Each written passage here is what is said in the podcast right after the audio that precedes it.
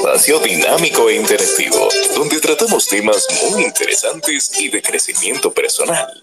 Así es, el espacio de Juan Manuel. De lunes a viernes a las 8 de la noche por aquí, por Twitter. No te lo pierdas, síguenos en todas nuestras redes sociales como arroba carboneljuan. Te esperamos.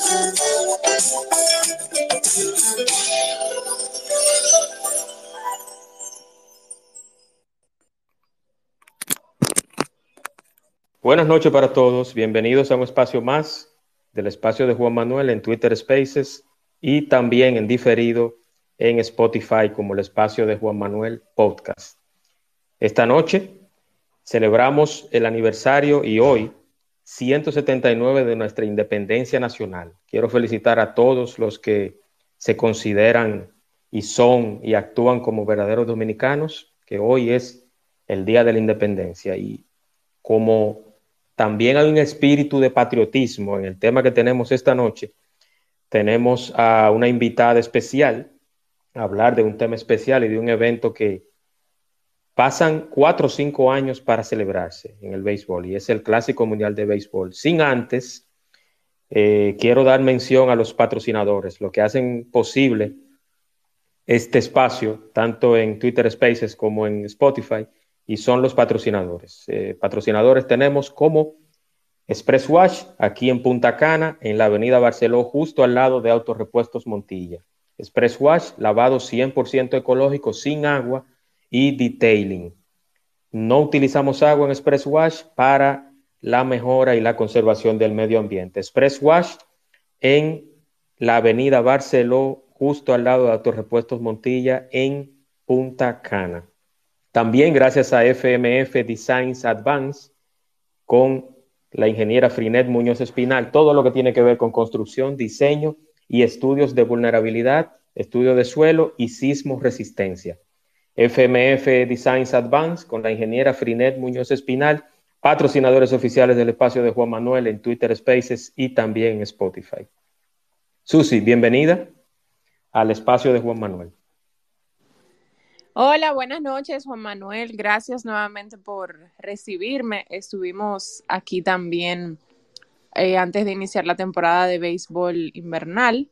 Y bueno, hicimos la promesa de volver y qué bueno que es hablar del Clásico Mundial de Béisbol. Estamos a ley de pocos días para poder disfrutar de este evento. La espera ha sido larga, como tú mencionas, seis años de espera por el tema de la pandemia que lo retrasó. Estaba supuesto a que se jugara en el 2021 y pues Grandes Ligas tomó la decisión de que sería en el 2023. Decirle a la gente que yo creo que la espera valido la pena porque este es uno de los mejores equipos en el papel. Vamos a estar hablando de eso y que para la sexta edición del clásico, aunque esta no ha empezado ni siquiera, ya se confirmó que será en el 2026. Es decir, que tuvimos que esperar seis años, pero ahora solamente tendremos, si Dios quiere y todo sale bien, que esperar tres para la próxima edición. Eso es correcto, eso es correcto. Susi, eh, República Dominicana está en el grupo D, que le llaman el grupo de la muerte, que está conformado por Nicaragua, Israel, Nicaragua, Israel, República Dominicana, Venezuela y Puerto Rico. Entonces, yo creo que es justo y necesario, antes de, iniciar, eh, si comparamos los grupos, ¿tú consideras que este es el grupo más fuerte, sería el grupo más reñido de todo el Clásico Mundial? Bueno, sin duda, no solamente yo. Yo creo que no le pusieron el grupo de la muerte por solamente por República Dominicana. Las mejores dos representaciones latinoamericanas están en ese grupo también, que son Venezuela y Puerto Rico. Y Venezuela, mucha gente sorprendió cuando develó su roster el pasado 9 de febrero, porque ellos tienen mucho equilibrio, sobre todo en el aspecto picheo, y por supuesto los jugadores de ofensiva, Ronald Acuña, José Altuve, la mayoría, para no decir prácticamente todos los jugadores de nivel de Venezuela van a estar participando con el equipo y eso es un lujo que no se dan todos. Aquí nos quedamos, a pesar de la profundidad que tenemos, yo digo que si nos quejamos, Dios nos castiga porque tenemos, eh, para mí este en el papel es el mejor equipo que hemos podido llevar a un clásico mundial y mira que tuvimos mucho talento 2006, 2009. La vez que ganamos en 2013 no fueron todos los estelares, pero ganamos invictos. Pero esta edición, por lo menos en el papel, lo que se proyecta que estará eh, será el mejor equipo. Y ni se diga Puerto Rico, en un equipo donde tú puedes tener a Francisco Lindora, a Javier Báez, no estará Carlos Correa, que es una baja sensible, lo hacen menos favorito, pero igual los boricuas han ido a dos finales consecutivas del Clásico Mundial, 2013 y 2017. Y yo creo que ese equipo ahí dirigido por Javier Molina, también con esa experiencia y cómo él sabe manejar ese grupo, es un equipo a, a contar con él. Solamente avanzan dos de cada grupo, ese es el tema. De cinco avanzan dos, entonces ahí ah, no, ahí va a haber un problema, porque entre República Dominicana, Venezuela y Puerto Rico son los favoritos, están los favoritos para avanzar. No nos podemos este, tampoco confiar, Juan Manuel, de Nicaragua. Yo le, yo analicé el equipo de Nicaragua y usted dirá, pero ¿cómo así? Nicaragua tiene dos meses entrenando para el Clásico Mundial.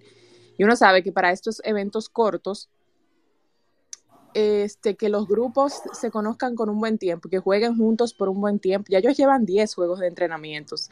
¿Sabes lo que son 10 juegos de entrenamiento? Es decir, que ellos tienen desde que inició el, a finales de diciembre, ya ellos tenían su convocatoria y a principios de enero ellos estaban practicando. Yo creo que eso es muy importante.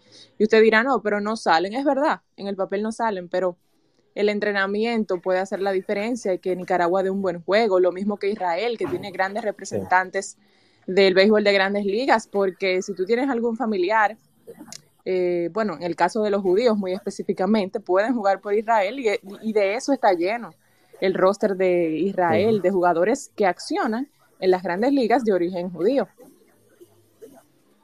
Así es, correctamente. Y, yo creo que, una, experiencia que tuvo el, seleccionado dominicano es a no menospreciar. Y nos pasó con, Holanda, nos pasó con Holanda, Susi, que, que quizás, no, Holanda, y fíjense, y es de amarga recordación lo que nos pasó con Holanda nosotros.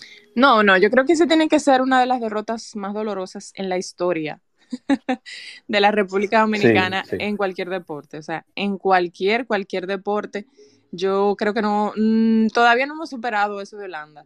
Y mira, que, que quizás nos confiamos un poquito en ese 2009, eh, porque los dos partidos que perdemos para quedarnos y no avanzar a la segunda ronda es precisamente de Holanda. Y mira que Holanda tiene mucha tradición, pasa lo mismo como mencionaba con el tema de Israel.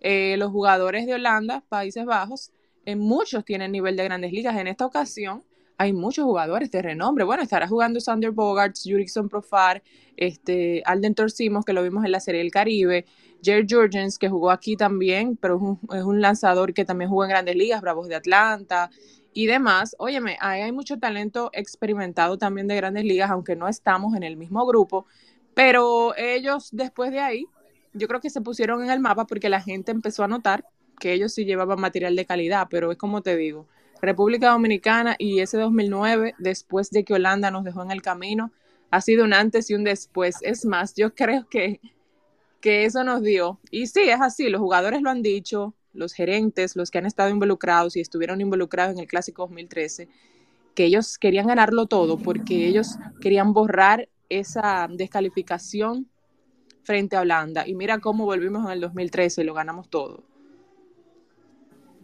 Así es, así es. Yo, yo confío mucho en el equipo actual, aunque hoy, justamente hace unos 5 o 10 minutos antes de, iniciar el espacio, Susi, vi que Juan Soto no estuvo hoy en la alineación o no estuvo en juego por una molestia en la pantorrilla. ¿Tú consideras que hay que encender el, botón del pánico o eso no, tú consideras que no fue de mucha envergadura en miras a, a los entrenamientos que le está haciendo con su equipo, con San Diego y al Clásico Mundial? Bueno, sé de, de fuentes confiables que desde antes de que se hiciera pública esta lesión, ya Juan Soto era una duda para el equipo dominicano. O sea, él no está 100%. A pesar de estar en el roster, va a depender mucho que él esté en el clásico, que él esté 100% saludable. ¿Y por qué lo digo? Porque cuando se da la información de manera oficial, que se debe el roster en el, en el 9 de febrero, como mencioné, el de Dominicana y el de todos los equipos participantes. Eh, recuerdo que varios colegas, incluyendo Martín Rodríguez y José Antonio Mena, habían pues mencionado, eh, quizás estoy cometiendo una indiscreción porque no fue públicamente, sino teníamos un encuentro y estaban mencionando, mira, me, me dijeron que Juan Soto quizás no pueda estar. Y yo le pregunté si alguien cercano a Juan Soto y me dijo, no, lo que pasa es que como él no está al 100%, Em, vamos a ver qué pasa. Entonces parece que ya ese tema del 100% se ha evidenciado con esta lesión y mm, está como en un 50-50. Lo que yo escuché de esa persona cercana eh, fue que me dijo, todo va a depender de cómo esté su salud en los entrenamientos y cómo le vaya para él poder accionar en el clásico. La buena noticia, Juan Manuel y amigos que nos escuchan, es que él está jugando con el gerente general ahí en el mismo equipo. Ellos están entrenando juntos y él le está dando un seguimiento bien cercano, o sea que él sabe si puede o no y él puede deducir, y el mismo Juan Soto puede deducir si puede participar o no. Y hay un gran núcleo ahí de jugadores que estarán en el clásico, en los entrenamientos de San Diego, Manny Machado, Juan Soto y el mismo Nelson Cruz. Así es, así es, así es. Quiero recordar que este espacio llega gracias a Express Wash Llega gracias a Seed Cargo Construction Group SRL y a FMF Designs Advanced. Todo lo que usted necesita en construcción. Construcción, estudios y sismo resistencia responsable. Si usted quiere tener una construcción segura con este tema de los sismos, de los terremotos, y usted quiere saber si su edificación, su proyecto está sísmicamente resistente, tiene que llamar a la ingeniera Frinet Muñoz Espinal patrocinador oficial del espacio de Juan Manuel. Susi, ¿me permites? Aquí tengo Joel Lazaro, que tiene hace un ratito la mano levantada. Joel Lazaro Lejalde, con alguna pregunta o comentario. Adelante, Joel. Recordándote, antes que Joel empiece, por favor, los comentarios y las opiniones que sean con respeto, respetando a la invitada, sin injurias, sin malas palabras. Hacer de este lugar un espacio bonito, acogedor y simpático es la idea del anfitrión que soy yo y el que le habla. Adelante, Joel, bienvenido, hermano. Desmutea tu micrófono. Y buenas noches, eh, amigos. Eh, primero que nada, muchas gracias por dejarme participar en este, en este espacio. Yo soy cubano y vivo en La Habana, en Cuba, por supuesto. Entonces, estaba ahora aquí en el Twitter eh, porque soy fanático del béisbol, sobre todo de la MLB desde, desde el año 97. Sigo a los Marlins pesar de vivir aquí en Cuba, sigo a los Marlins. Y, nada, con respecto al Clásico Mundial, que veo que están hablando ahí, tengo grandes expectativas de, de, sobre todo de, otros países, porque desgraciadamente el béisbol nuestro aquí en Cuba no, no anda muy saludable por estos días. Eh, los fanáticos cubanos tenemos la esperanza de, de, lo que se logró traer al equipo este nuestro que aún no llega, ¿no? Sino después del día 3 de marzo, como el resto de los jugadores de la MLB. Tenemos la esperanza en que cuando llegue Moncada, Joan Moncada, cuando llegue Rojas Moirán, cuando llegue Roenis Elías, cuando llegue eh, Lorenzo Quintana, que no es MLB, pero es liga, liga En fin, cuando lleguen esos peloteros, pienso que el equipo mejore, sobre todo la alineación actual. No sé si ustedes están al corriente. Se está jugando en Taipei de China unos topes con equipos de la Liga Profesional de Taipei, de los cuales eh, se han perdido cuatro, es decir, Cuba lleva cuatro buenos perdidos seguidos. Y ahora a las 11 de la noche, hora, hora del este, va, va Cuba a jugar su, su juego número 6. Y en fin, eh, a pesar de yo ser cubano, a pesar de que quiero que quisiera que el béisbol de mi país eh, acaba de salir del bache en el que se encuentra desde hace muchos años ya, producto de muchas cosas. Eh, a pesar de todo eso, también simpatizo con, con, otros equipos del clásico, por ejemplo.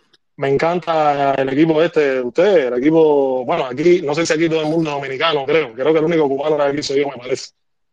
Y, y ¿cómo se llama? El simpatizo bastante con el equipo de República Dominicana, eh, coincido con la, con la muchacha que me antecedió ahí, Susi, eh, con que el equipo dominicano es lo mejor que han, que han hecho hasta ahora ustedes. Y, pero también simpatizo con el equipo de Estados Unidos y no es solamente simpatizar. Si, si hoy me preguntara alguien quién yo creo que va a ser el campeón de ahí, a pesar de que no está Néstor Cortés, a pesar de que, a pesar de que no está Clayton Kecha, creo que el equipo de Estados Unidos, basándome sobre todo en el aspecto abridor relevista, que también dominicano tiene, a ver, eso, pero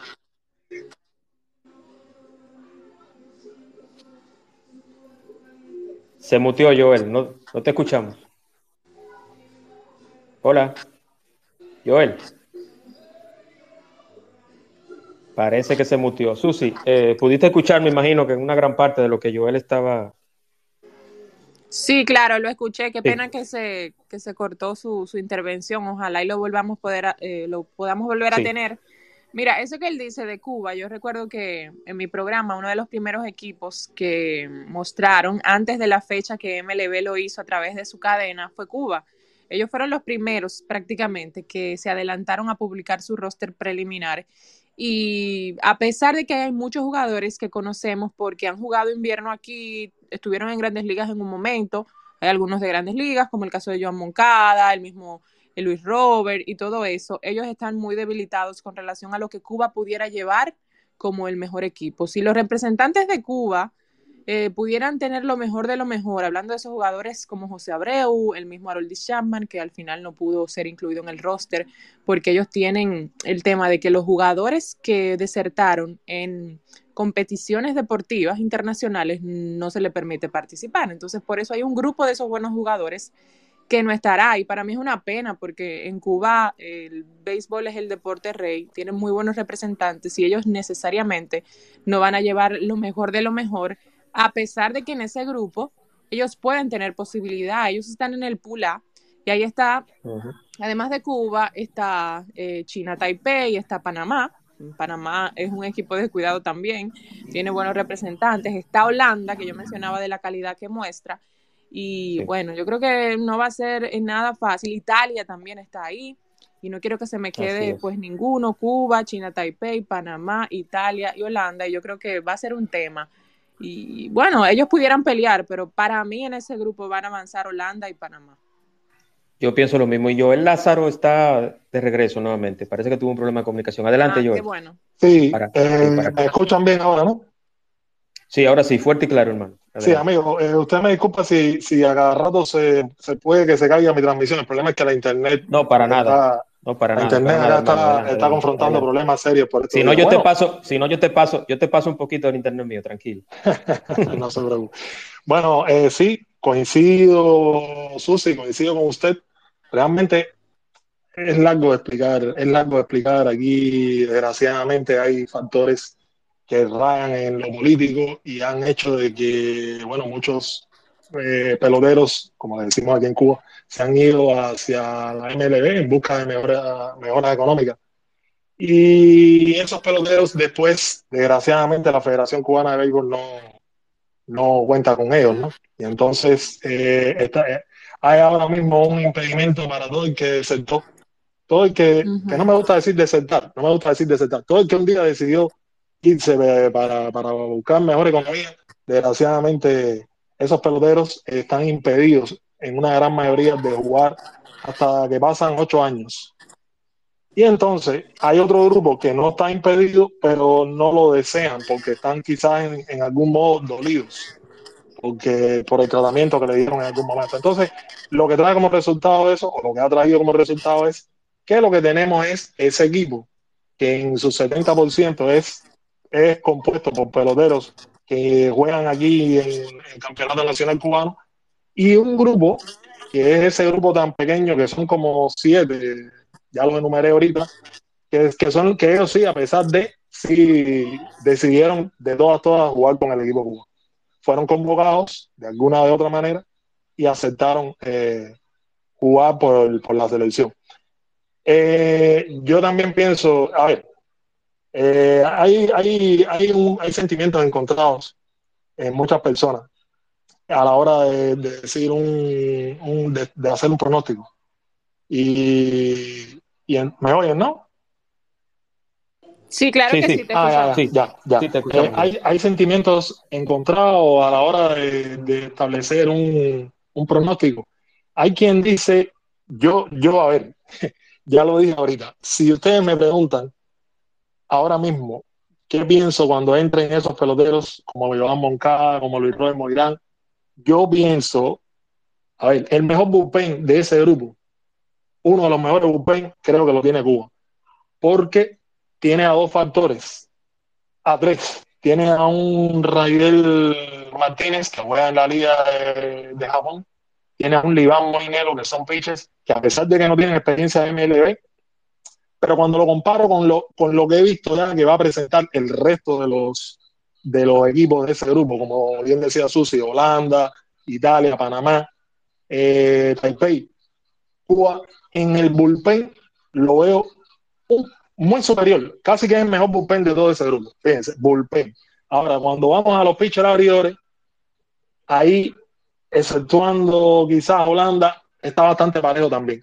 Ah, el tema es cómo va a funcionar. Hay un, hay un talón de Aquiles que para mí es la dirección del equipo Cuba, que no tiene experiencia en lidiar para nada con peloteros como los que van a entrar ahora a partir del día 3.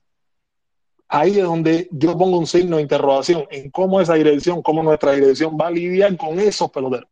Cuando le intenten transmitir un X, eh, una X situación, no sé, ubíquense, no sé, en un posible eh, modo de proceder a la hora de batear o en el caso de un, de un pitcher, ¿qué le pueda transmitir esta dirección que no tiene para nada experiencia en ese sentido a esos peloteros? Ahí es mi, gran signo de interrogación.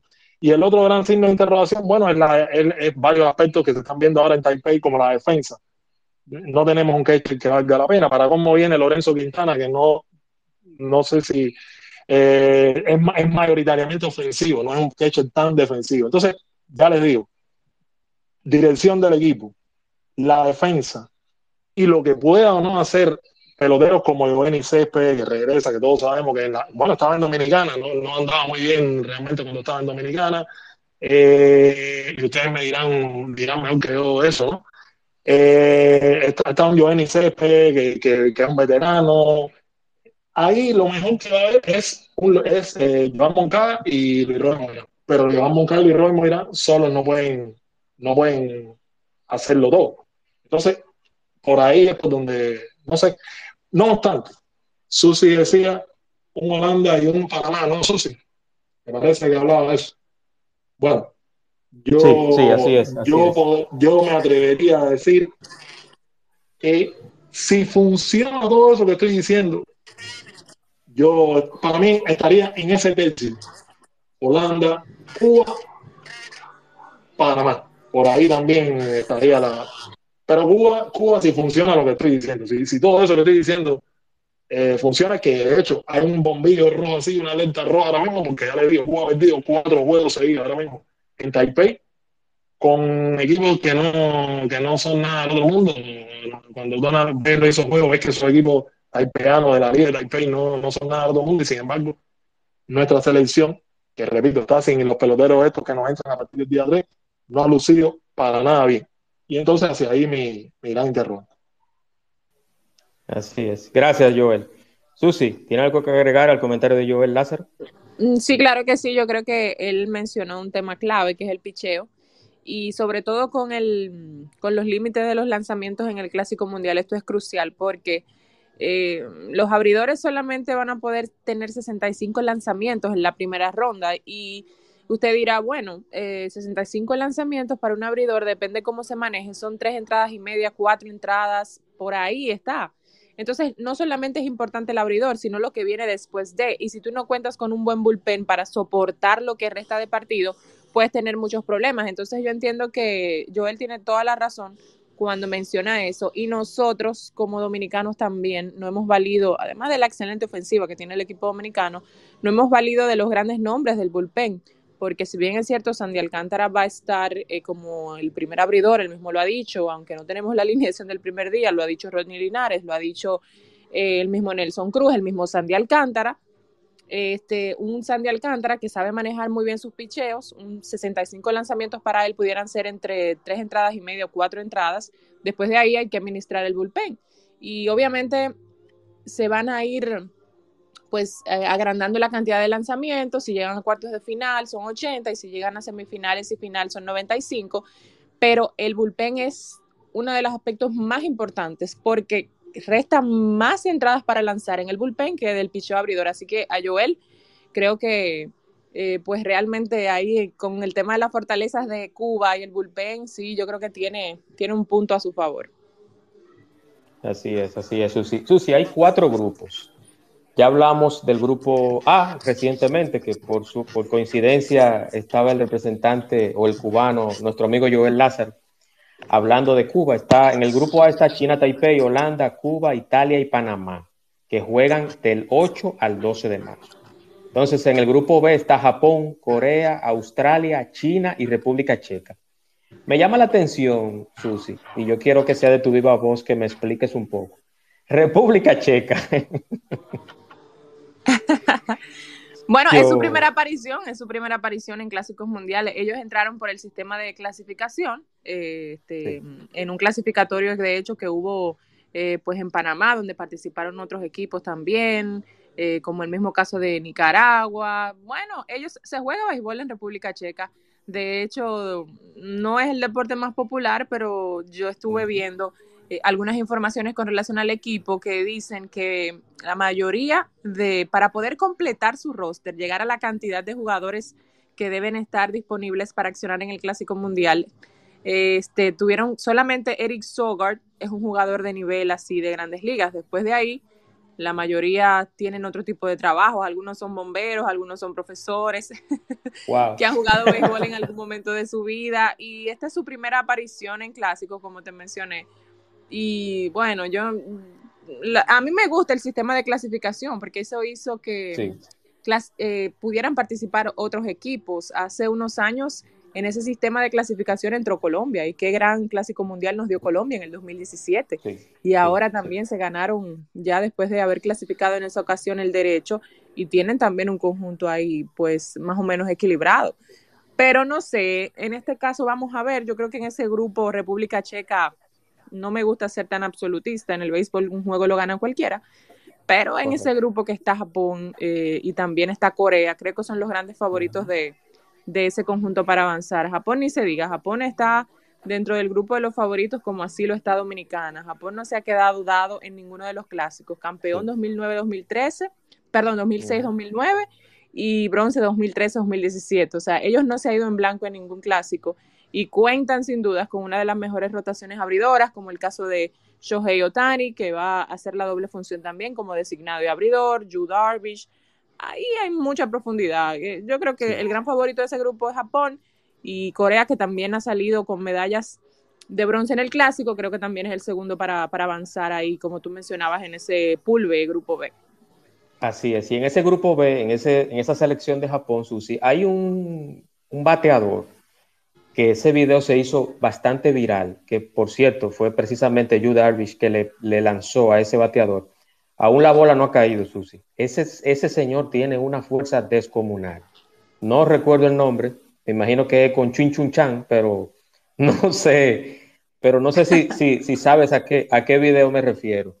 Sí, se hizo, viral, se hizo viral el video, se hizo viral el video, fue un tremendo palo, imagínate, son en, o sea, no de manera despectiva, son robots, esos japoneses son robots haciéndolo todo. Entonces, hemos visto como grandes bateadores eh, también se han popularizado. Bueno, el mismo caso de, de Shohei Otani, yo veía un video de Shohei Otani.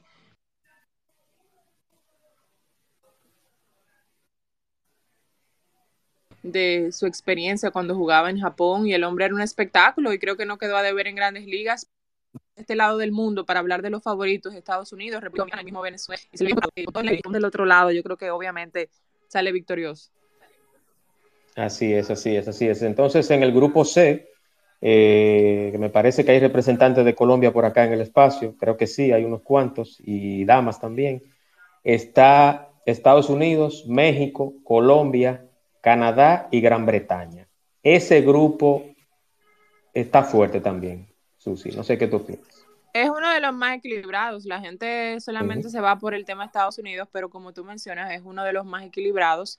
Este, Colombia ha tenido algunas bajas importantes, eh, jugadores que son de experiencia de grandes ligas, como el caso de Donovan Solano hace unos días que pues estuvo hablando de que no estaría, recibió un contrato con un nuevo equipo, eh, había sido dejado libre y bueno, uno entiende esa situación porque la hemos bebido también en República Dominicana en varias ocasiones. Los jugadores quieren enfocarse porque tienen una nueva oportunidad, pero obviamente ahí está el dueño del negocio, el monstruo, y no es porque Estados Unidos eh, y grandes ligas, el clásico sea una fusión o un evento de grandes ligas, es porque Estados Unidos está lejos, lejos de ser eh, como favorito en ese grupo para caerle a Estados Unidos. Yo creo que es hablar del cuál va a clasificar runner-up, o sea, cuál va a ser el segundo en ese grupo, porque es difícil usted pensar la posibilidad de que Estados Unidos se quede fuera. La gran pregunta es entonces, ¿quién puede participar? ¿Quién puede ganarse ese segundo lugar? Puede ser Colombia, puede ser México, que tiene jugadores ahí como Alex Verdugo y que tiene buen picheo en México también. Yo creo que esa es una de las fortalezas de México. Eh, no solamente en el picheo abridor, sino en el bullpen. Entonces, ellos si tuvieran una baja, México, con este, mm, con este receptor apellido Kirk, que tiene un garrote en el, en el, en el brazo, y además defensivamente también es muy bueno, y ya eh, por ahí va perdiendo algunas piezas. Pero del otro lado tenemos a Canadá, que no solamente tiene jugadores tan estelares como Freddie Freeman, hay un grupo de jugadores que también accionan en las grandes ligas que va a estar ahí. Así que para definir el segundo se me hace un poco difícil. Colombia es un equipo muy joven, hay muchos de los jugadores que vimos en la Serie del Caribe, eh, entre 24, 26 años, no sé qué, qué tanto pueda sumar esto a un evento donde hay que estar tan enfocado y tanta concentración, eso puede, eso puede pesar. En el 2017 había muchos veteranos eh, y fue, Colombia nos puso, no, quería, no iba a colar el café Colombia en el 2017. Ustedes recuerdan ese juego ahí, eh, bien difícil, además del trabajo que nos ha puesto a pasar en las últimas series del Caribe. Es un equipo con mucho talento, pero aún siento que es muy joven. Y mira, yo, yo en ese equipo, en ese grupo, di favorito a Estados Unidos, que es el gran favorito, y a Colombia para avanzar, a pesar de todo el talento, del mejor talento de nivel que tiene México en este grupo C. Y hay algo, Susi, que yo quiero eh, confirmar contigo, y es que, según estuve leyendo, yo no soy experto en, en deportes, por eso yo traigo a los expertos y por eso te traje a ti, Susi, a este espacio, pero según tengo entendido, México y Canadá tienen una rotación de picheo que pueden trabajar muchos innings largos. Entonces, esa es una ventaja que quizás otras selecciones no tienen, que la tenemos nosotros con muchos pitches, pero ¿qué tú me puedes decir de eso? ¿Eso es correcto o...? No, eso es lo que mencionaba el caso de México. México tiene en el picheo, no tiene nada que envidiarle, es uno de los picheos más fuertes en general, no solo de su grupo, porque tú tienes ahí a muchos abridores que pueden hacer perfectamente el trabajo de relevista, relevo largo, por su misma característica de poder lanzar varias entradas.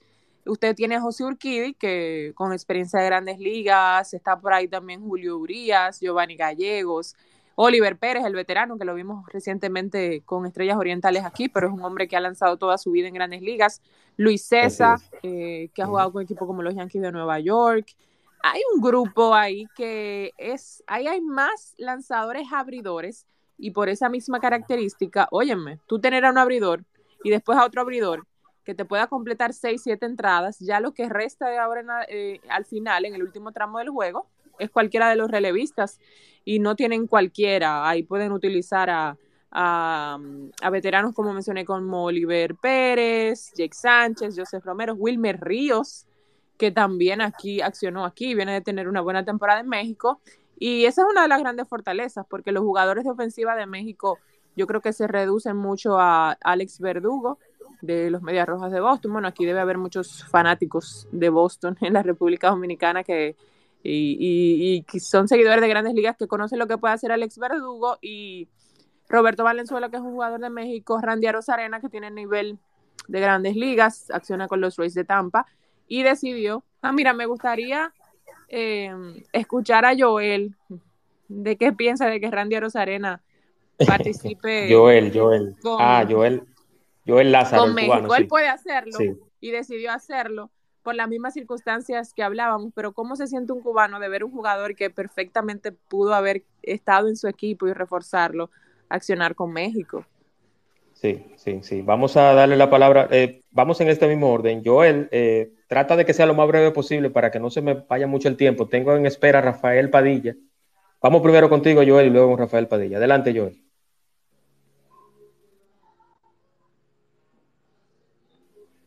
Desmutea tu micrófono, Joel, adelante.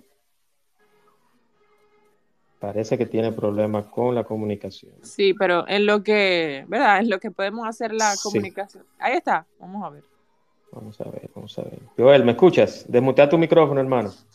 Si no, sal y entra nuevamente para que te dé acceso nuevamente al micrófono. Vámonos con Rafael Padilla entonces, mientras, y luego Manny. Adelante, Rafael, bienvenido, hermano. Desmutea tu micrófono.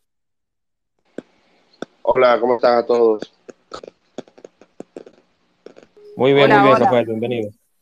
Sí, lo que pasa es que me mandaron el link que, ¿por qué tú no estás ahí? Que, yo entré y, de una vez, pero realmente, eh, bueno, lo último que escuché fue a Susi hablando de México, de Andy Arena, que eso es algo muy interesante. Y esa pregunta también es un poco, vamos a decir, eh, real. Eh, un cubano va a representar a México, pero no cualquier cubano, sino un cubano que empezó con el novato del año y, tiene muchas herramientas ofensivas. Tanto así que yo creo que debe de ser el primer bate de México, sin dudas. Eh, Andy es un, bateador de, poder ocasional. Vamos a decir que te puede dar 20 cuadrangulares en estas ligas. Eh, todavía no ha tenido una temporada de 100 remorcadas, pero eh, es alguien que te puede hacer daño a cualquier, ofensiva eh, en el Clásico Mundial. Y hablar de ese lanzador de OIS por México, de verdad que da un, un respaldo en, vamos a decir, a México. Pero hay, hay, un tema interesante, no sé si ya lo tocaron, que es que el capitán Kirk ya no va a estar con el equipo. Entonces, la pregunta sería la siguiente. ¿Cuál sería el capitán de, de México? Sabiendo ya que el capitán anterior no, no va a ser, porque ya no va a participar. Es una muy buena pregunta esa. Gracias, Rafael. Susi, adelante. Y luego nos vamos con Joel Lázaro. Bueno, sí, estamos hablando de que eh, lo de Kirk será una baja sensible para el equipo de México, que la gente conoce lo que pues él puede hacer ofensivamente. Y bueno, yo creo que mm, depende de lo que ellos busquen como capitán. Yo creo que tiene un buen perfil para ser una figura que la gente conoce, Alex Verdugo, para ser capitán de México. Y si no es por ahí, lo puede hacer un... Por lo general, los lanzadores no tienen perfil de capitán sino los jugadores de ofensiva que participan día a día en los juegos y tienen más presencia en el equipo. Y por eso yo creo que Alex Verdugo puede ser un, candidato fuerte para ser capitán de México. Correctamente. Respondido, me imagino, tu pregunta, Rafael Padilla. Vámonos con Joel Lázaro. Joel, la pregunta de, la patria, de cómo tú, te, cómo tú te sientes viendo a Randy a Rosarena en la selección de México. Siento, en primer lugar, un gran orgullo, porque desgraciadamente como por, la, por causas que son bastantes, no puede estar con nuestra selección. Bueno, el hecho de que pueda exponer su talento, en este caso con México, que él, él llama a México como que su segunda patria, porque lo han acogido muy bien ahí también, para mí es un gran orgullo. Para mí es un, gran orgullo, igual que si Chapman, Chapman, iba, Chapman había sido, a Roddy Chapman, había sido seleccionado por Gran Bretaña, lo que pasa es que al final eso no se dio, pero cada cubano, es decir, nosotros los cubanos aquí en, mi país, a pesar de que aquí la, la, MLB no tiene mucha, no podemos seguirla muy así como ustedes, ¿no? es, un poco trabajoso seguir todo eso. Y, pero, pero vemos unos cuantos que, que, que disfrutamos ese béisbol. Además, el nuestro, no, por supuesto, pero bueno, el nuestro ahora mismo ya le decía, está atravesando por un momento no muy saludable. Y, para, todos nosotros, para todos los que seguimos la MLG, es, ya repito, un orgullo de que cada cubano que pueda representar, ya no pudiendo hacerlo con nuestra patria, hacerlo con otro país, es, un gran orgullo. Y, de hecho, voy a estar pendiente también a México y a la actuación de, de, Randy, ¿no? Porque es un poco complicado, ya les digo, ahí hay, hay mucho de, sentimiento, de, algunos de, parte de malestar. Desgraciadamente hay muchos cubanos que están en la MLB que quisieran jugar por el equipo Cuba, pero ya les digo, hay una mezcla de, que aquí no los convocan, de que otros podrían ser convocados, pero no lo desean porque están dolidos. Y entonces, desgraciadamente, eh, eh, ocurre que no podamos tener en un clásico en una selección con todos los cubanos que hay en la MLB que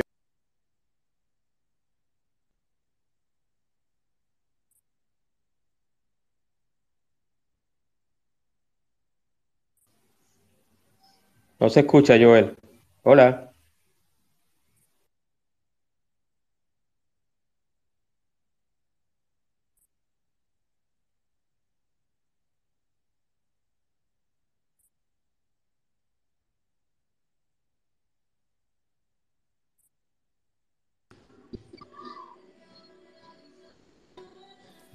No se escucha. Hola. ¿Me escucha Ahora sí, parece que perdimos a Joel otra vez. Sí, sí, nuevamente, nuevamente. Vamos a ver, ya regresó por acá. Adelante, Joel.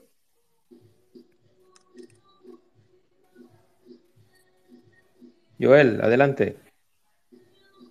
Parece que tiene una dificultad. Vámonos entonces con Manny y luego con Manuel Bobadilla. Adelante, Manny. Bienvenido, hermano. Buenas noches y gracias por permitirme ser parte de esta sala, este espacio. Saludos para todos. Philly, para ti, Juan Manuel, Tomás, Yari, Susi, Ali, Ali y todos los demás. Lo más importante de este clásico, aparte del picho abridor, aunque hay unas, hay unas reglas muy claras en el clásico mundial, y son los lanzamientos que se le van a permitir a los lanzadores abridores por las rondas, o sea, por rondas. Lo primero es que en la primera ronda solamente se le permitirá 65 lanzamientos por juego en la primera ronda. Luego, en la ronda de cuartos de final, 80 lanzamientos, 95 lanzamientos por juego en la ronda de campeonato. Luego de cuartos de final, se le sumarían otros en caso de que el lanzador necesite más picheo para completar la aparición en el plato del bateador. O sea, estamos hablando de un torneo que el equipo que vaya a ganar necesitará que su bullpen sea profundo y pueda ser efectivo, porque de lo contrario no creo que pueda salir victorioso cualquier equipo si su bullpen no hace el trabajo. Ese es el, el factor principal del equipo dominicano, aparte de que posee nombres interesantes en su ofensiva. Claro, el pichó de República Dominicana es un pichó abridor que tiene un lanzador de la calidad de Sandy Alcántara, Cristian Javier, Johnny Cueto y Roansi Contreras. Roansi es un lanzador que muchos entendidos no lo conocen aún, pero el que sigue el béisbol tiene conocimiento de Roansi, es un pitcher que puede perfectamente hacer su trabajo sin problemas. Un, pitcher que tiene una buena bola rápida y el muchacho es tremendo futuro y tiene un tremendo brazo. República Dominicana cuenta con lanzadores relevistas como es el caso de Gregory Soto, que no voy a entrar en detalle por los otros lanzadores, pero el bullpen es importante. Y lo que estuve hablando con el colega y, amigo y hermano Tomás, Raúl Tomás Peguero, él me estuvo explicando del buen bullpen, el picheo que tiene el equipo de Japón. Japón, aunque no tiene esos grandes pateadores, pero un equipo a tomar y está entre los favoritos. Así es, así es. Gracias, Manny. De nada. Gracias por tu participación. Susi. No, yo creo que Manny, saludos a Manny, sabe que lo aprecio mucho desde mucho tiempo y cada vez que voy a San Pedro, tengo mucho que no voy a San Pedro, me trata súper bien. Él cuando va a Macorís sabe también que es un club por allá. bueno, a San Francisco, porque los dos son Macorís. Pero sí, mira, mucha gente eh, quizás no maneja tanto el nombre de Rohan, como dicen mediáticamente, no es tan conocido como los demás lanzadores, pero yo creo que es una es como una, un as bajo la manga tenerlo ahí como parte de esa rotación abridora que uno espera que esté en la ronda, en la primera ronda. Y ahí, por supuesto, también yo creo que contar con la veteranía de Johnny Cueto, lo que me, en un, quizás en un cuarto partido, sí me preocupa a mí que la salud de Johnny Cueto, estuve viendo algún parte médico de los Marlins de Miami, que había tenido algunas molestias y tú sabes que ahora él está en un nuevo equipo y es lo mismo que mencionábamos con Juan Soto a veces los jugadores cuando van a un nuevo escenario y, quieren mostrar mostrarse bien, las lesiones pueden ser un em, pueden ser un problema. Entonces, eso no quiero pensar en lo negativo, quiero pensar en lo positivo, porque ya es muy bueno. Sería una baja importante, las bajas hemos tenido en el picheo, que un veterano como Johnny Cueto, que tiene experiencia eh, en partidos de presión y en eventos de este nivel no, no pueda estar. Ojalá que, que se mantenga saludable para que sea parte de la rotación abridora como está planeado.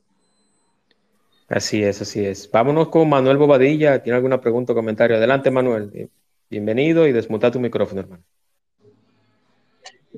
Bueno, saludos a, todos aquí. Eh, un placer compartir eh, en este espacio. Y primero felicitar aquí a todos los dominicanos por el 179 aniversario de la independencia y eh, un primero un honor y un privilegio eh, que no solamente compartir en este espacio, sino que haya invitado a, hablar de este tema del clásico a Susi Jiménez, que, que Además que yo sé tanto se lo he dicho a ella como yo le he dicho, una persona para mí muy especial para mí y yo le tengo mucho cariño, mucho aprecio, mucha valoración y que eh, em, eh, aquí eh, tú ganas en este espacio invitándola a, ella. Yo lo digo desde el punto de vista no solamente profesional, sino personalmente y de que ojalá pronto pueda que, que, que, que, que tengo pendiente eh, un, compartir con ella o, juntarme con ella momento. Con respecto al tema que se está hablando del Clásico Mundial, que es este, eh, el tema, eh, cuando está hablando de Japón, pues yo, yo, como quien dice, hago mi tarea, como, como la gente diría el que usted está, el, el, que le dio el cuadrangular a, yo creo que es Munetaka Murakami. ese mismo, ese mismo, Manuel, ese mismo. Manuel, yo te voy a nombrar, yo te voy a nombrar mi, mi, mi asistente eh, vitalicio aquí en este espacio. Ese es el nombre del bateador. Bueno, eh, yo lo que digo, por ejemplo, de en este clásico, naturalmente el equipo, yo he dicho el equipo dominicano eh, que yo que es favorito igual que Estados Unidos y Japón. Japón, aunque no lleva tanta figura, vamos a decir, de, que están en la Grande Liga como, como Estados Unidos, como están los otros dos, pero eh, en la Liga de Japón eh, ellos producen unos buenos peloteros y por eso es el caso de que por ejemplo, el Seiza de Suzuki, el caso de Yu y, y, también lo de Chohei Tani con esa doble función, que por eso, además de que lo importante que como se ha venido diciendo, de que son dos que por cada, por cada grupo que, que, que, que clasifica, y yo creo que el reto enorme no solamente para República Dominicana, sino para otros países. Eh, ese balance de tanto de la ofensiva como la, la, eh, la, ofensiva conjuntamente con una buena defensa y sobre todo con el aspecto del, del picheo, contando de que el bullpen eh, de ese balance por el tema de la limitación de, de los lanzamientos que van a tener desde esta primera eh, ronda. Con respecto a otro aspecto que ustedes, que yo escuché de, México, que también yo vi que llevan a, Taiwan Walker, que es un tipo que está también que parte de la rotación del equipo de los Phillies en las grandes ligas, los equipos de Philadelphia Phillies. Y yo creo que hay que ver, porque es verdad, muy cerrado en ese grupo que están con Estados Unidos, que es el gran favorito en ese grupo C, porque vamos a decir que además de que no en el picheo tal vez los nombres no sean, eh, vamos a decir, lo que más significativo, pero ellos en cuanto a su ofensiva han estado eh, muy bien y por eso es que parten como favoritos. Eh, las cosas están entre México, si puede, si puede tanto la ofensiva que ustedes mencionaban, Alejandro Key, eh, catcher del equipo de los Toronto Blue Jays, que son una baja, vamos a decir, hay que ver si afecta o no al equipo de México cuando comience el, el Clásico Mundial en que, ellos van a jugar su grupo en, Arizona. Y eh, con respecto a lo que estaban diciendo de Ro Roansi Contreras, hay que ver cómo vamos a decir, cómo se presenta y cómo presentan cada uno de, los lanzadores, cómo, se, cómo lo va a utilizar Ronnie Linares, porque el, eh, yo investigué un poco a Ronzi Contreras y donde el lanzamiento es mejor, el repertorio que, que él utiliza, el, el, que más, vamos a decir, ha dominado en el aspecto de los ponches y todas esas cosas, ha sido en, en su slider, si ese es lo que él va a decidir utilizar, en, eh, porque lo, hay, que, con la que cada, lanzador se tiene preparado un repertorio de, de eh, que eso es los los diferentes lanzamientos que, que utiliza y cuál es, vamos a decir, cuál es lo factible. En lo que ustedes están diciendo, Johnny Cueto, hay que ver eh, si puede estar saludable, eh, lo de, también lo de Juan Soto, pero yo lo que creo, mi opinión, bueno, uno, uno tiene que, que ser optimista, uno tiene que apoyar, cada uno va a apoyar a, su país. Y yo creo que la República Dominicana, y, yo creo que lleva el mejor equipo que, se puede llevar, yo creo que hay que apoyar el equipo dominicano y de que yo tengo el, optimismo de que ellos puedan hacer un gran trabajo y de que puedan traer la corona de nuevo aquí a República Dominicana.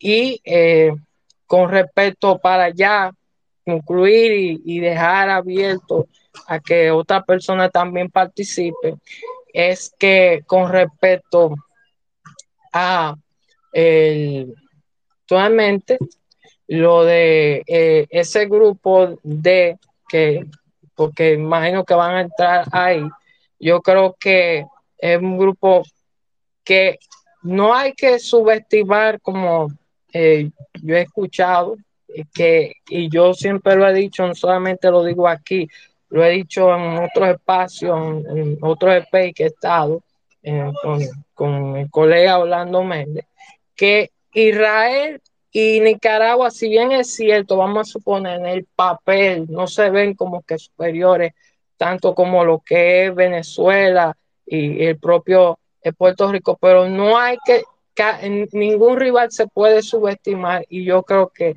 dependiendo de la estrategia que, que juegue Ronnie Linares en cuanto a los lanzadores y si esa ofensiva puede hacer lo que, lo que en el papel uno piensa que hacer, eh, eh, puede ganar. Así que, bueno, muchas gracias y eh, espero no solamente cuando entrar, sino que me puedas invitar un día aquí en, este paso porque eh, también yo me gusta opinar de los deportes, así que muchas gracias. a los... Gracias a ti, gracias a ti Manuel y, y, eres bienvenido desde antes de entrar a este espacio. Este espacio es muy democrático y, y totalmente abierto a todo el mundo, así que te espero todo, en todas las semanas yo tengo espacio, o sea que no, no hay problema con eso. Gracias, Manuel. Un abrazo para Manuel. Lo quiero mucho, Manuel. Y Manuel, Manuel es un admirador eh, furibundo tuyo, Sucio. sea sí, sí, sí, por eso lo digo. Sí, un abrazo para él. Así es. Tengo a Reinaldo y a Yari eh, en espera. Vamos a ver, Reinaldo, adelante, Reinaldo. Desactiva tu micrófono, hermano, y bienvenido. ¿Estás ahí, Reinaldo? Hola, parece que está, tiene algún problema de conexión. Vámonos con Yari mientras Reinaldo se recupera nuevamente. Adelante, Yari, hermano, bienvenido. Gracias, hermano. Buenas noches, eh, especialmente para, para nuestra invitada, Susi. Siempre es un gusto, Juan, un, honor contar con una dama con, las cualidades y las condiciones que, con las que Susi maneja al dedillo los temas deportivos. Uno ya un tanto contra el tiempo y, extender la, mi, mi, mi, efusivo saludo a los demás miembros de, la sala. Susi, en principio, cuando se designó a, Nelson Cruz en la labor de, de general manager de, del equipo nuestro, eh, algunos pensaron como que simplemente él iba a ser gerente general y no iba a actuar como jugador. La última hora, cuando el roster, la gente vio que Nelson estaba como jugador activo y como que se sorprendieron. Eso suscitó una andanada de crítica por el tema de que quizás ya la, la, la, edad de Nelson y, cosas así. Me gustaría en esa dirección, ¿qué piensas tú de, de, de, que si fue atinada la decisión o si simple y llanamente Nelson debió permanecer solo como, como general manager y darle ese espacio, vamos a decir, que a otro jugador? Y en cuanto al mismo evento, el Clásico Mundial, uno ya desde un principio se vio cuando a Luis Castillo le pusieron, digamos, como que condición y como que de un principio se sabía que no iba. El mismo Framber, una, una especie de, una, un sinnúmero de situaciones, como que uno va y no ha pasado solo aquí, ha pasado con muchos otros equipos que van al Clásico. Al evento per se, tú entiendes ya a la altura que está, porque es un clásico, un, un evento que es mayor de edad y uno siempre aboga por ver esa figura y ver el nivel de competencia con todo caballo y todos los cañones que tienen los equipos. En esa dirección, eh, ¿qué opinión te merece si es la, la más correcta, si realmente se debería buscar la metodología para que esos jugadores se les brinden las condiciones y las facilidades y que todos puedan ir para uno ver un evento como más, más competitivo y ver toda esa figura representando su patria. Un abrazo, feliz resto de la noche y te escucho al aire, Susi.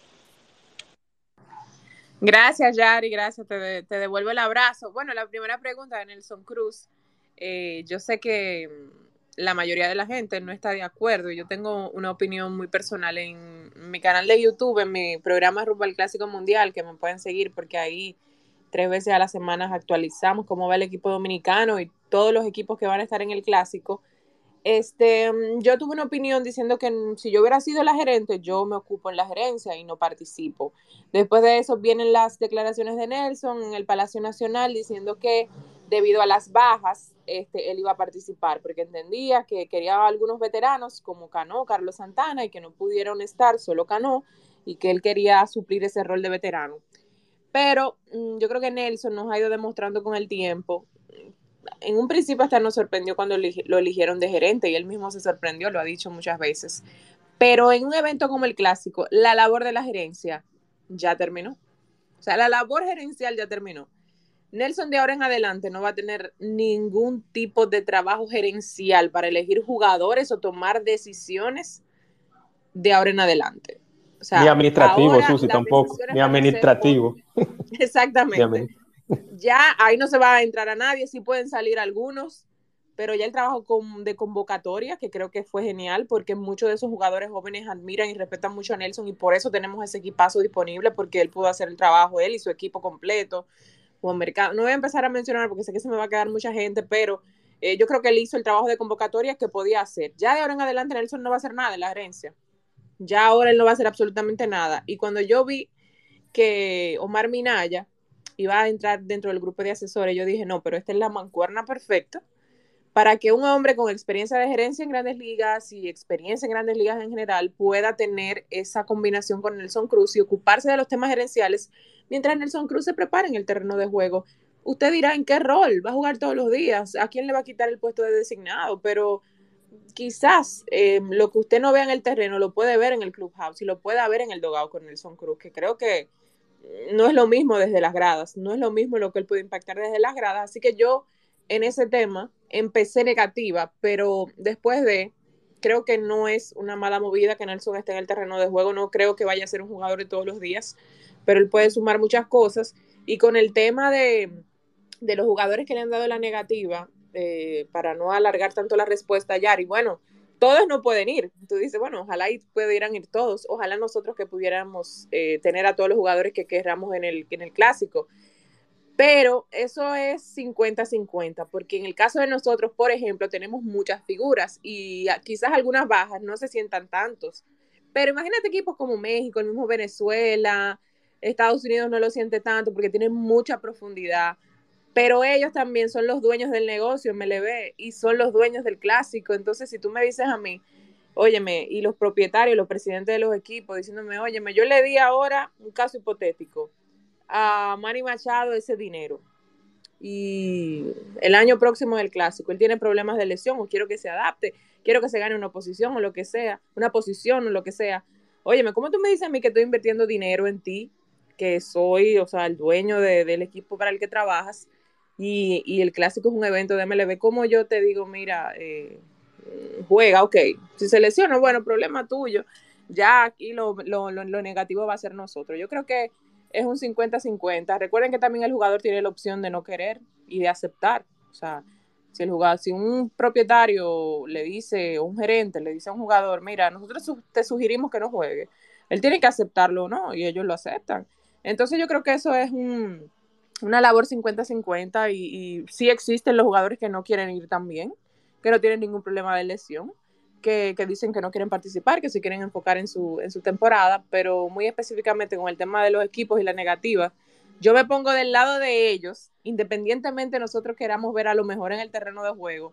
Óyeme, después que tú haces una inversión, si tú eres empresario y tienes un negocio, tú lo que quieres es que tu inversión genere resultados y no ponerla en riesgo. Y yo, y yo, y yo por ahí lo puedo entender un poquito.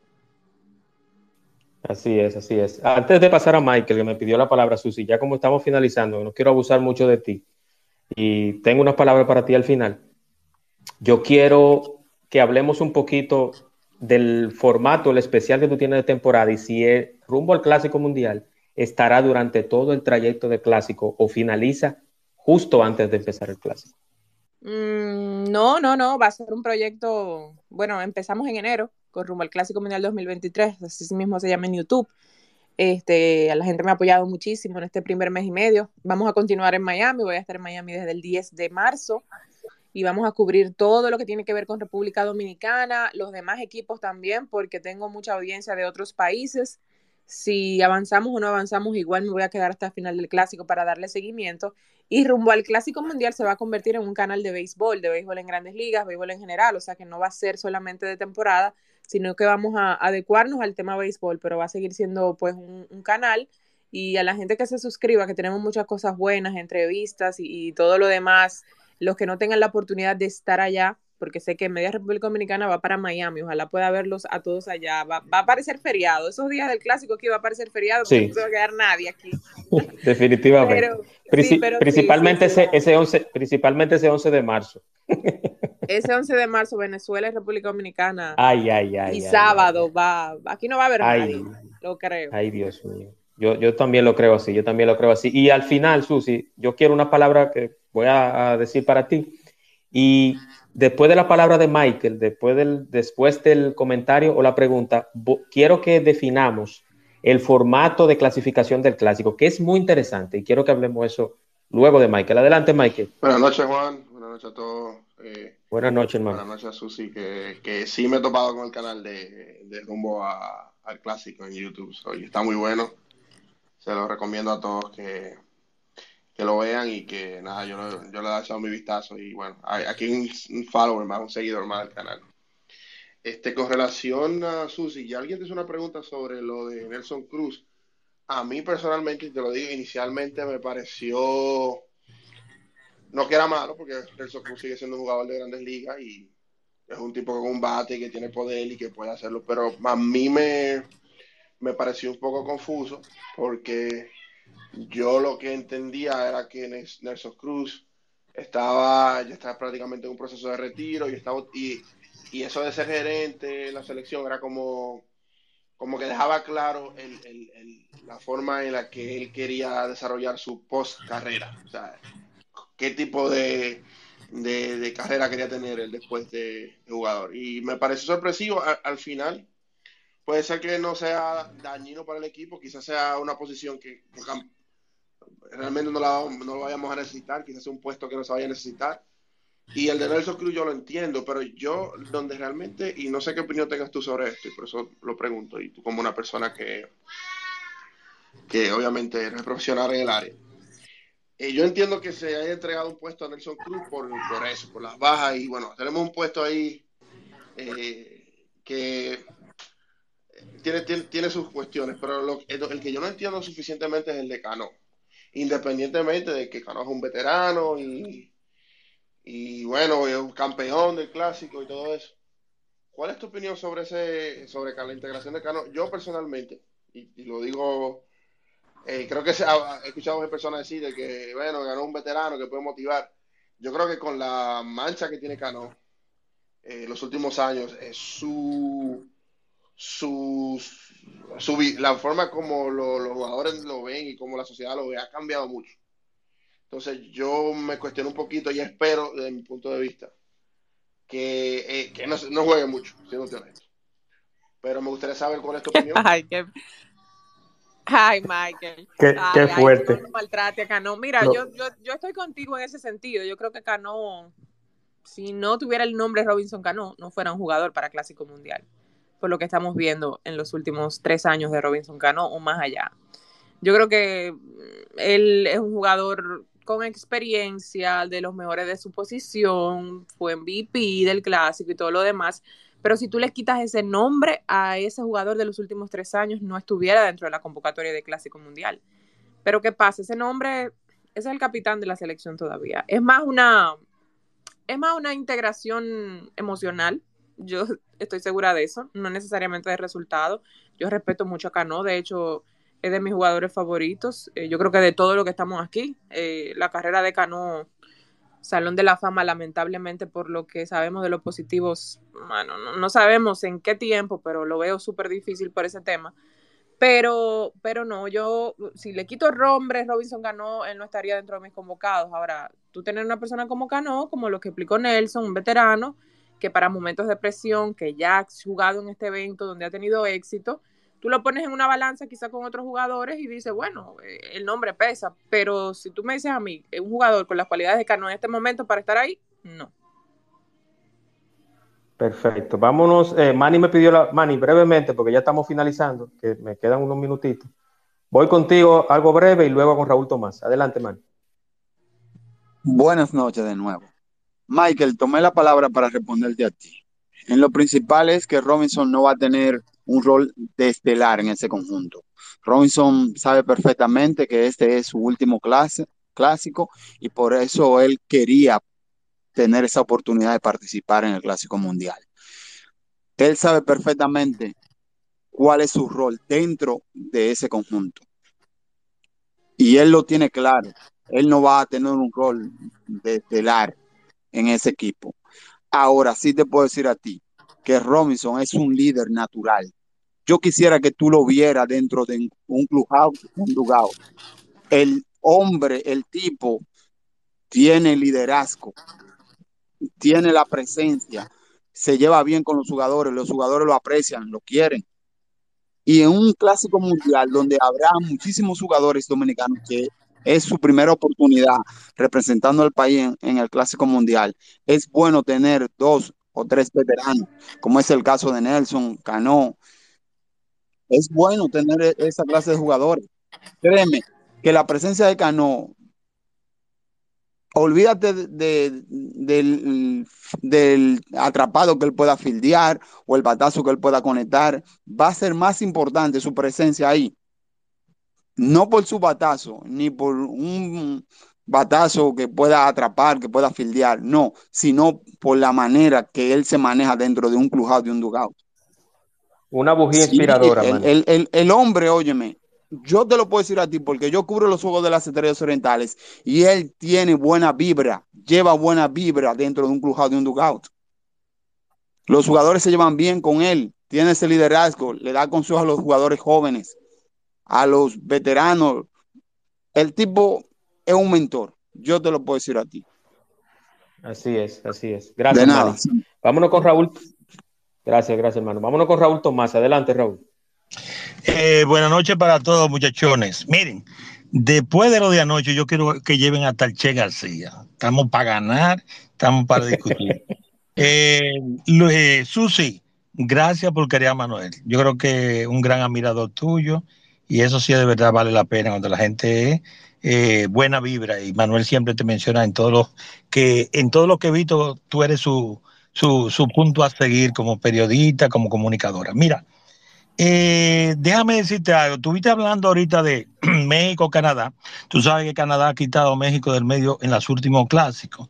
Y yo te puedo decir algo. Mira, esa combinación de Freeman y Tyler O'Neill de San Luis, más agregarle a Abraham Toro, a Lords, el primer base de Cleveland, es un dolor de cabeza para México. Otra vez, van a depender mucho de Julio Uría y de Urquide. Obviamente el picheo de ellos está bien, pero esta vez con los hermanos Uría, tanto el de Baltimore como el de Milwaukee, Ramón, y Zaparedes, Rosarena, pueden cambiar el destino. Y hablaste de Kirk, que él no estaba en los planes del manager como titular. Ellos le iban a dar la posición a Austin Bird, el receptor de los Dodgers, que tú eh, sabes que él estaba siendo el titular con William Smith, que por cierto progresó mucho en la defensa.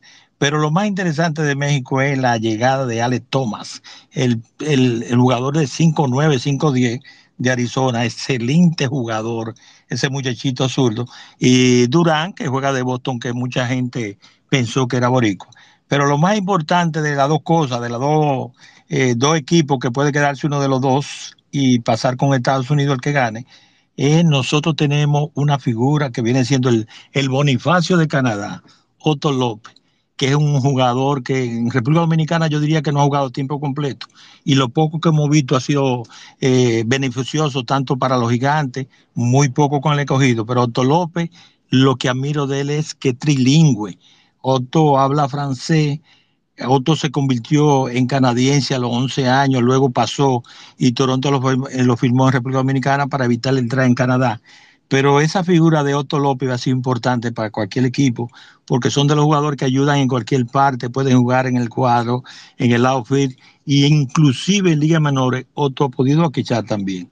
Creo que decir que va a ser una batalla fuerte para que Canadá, eh, con su estelar Friedman y, el mismo Lord, primera base de Cleveland, y ese grupo de lanzadores que tienen zurdo, que son obviamente eh, importantes para relevo, y Canadá está bien preparado en esa parte. Vamos a esperar, lamento mucho que la decisión tuya sea Colombia, pero creo que la pelea va a ser dentro de, eh, Canadá y México por lo, lo, bien que México esta vez está bien preparado.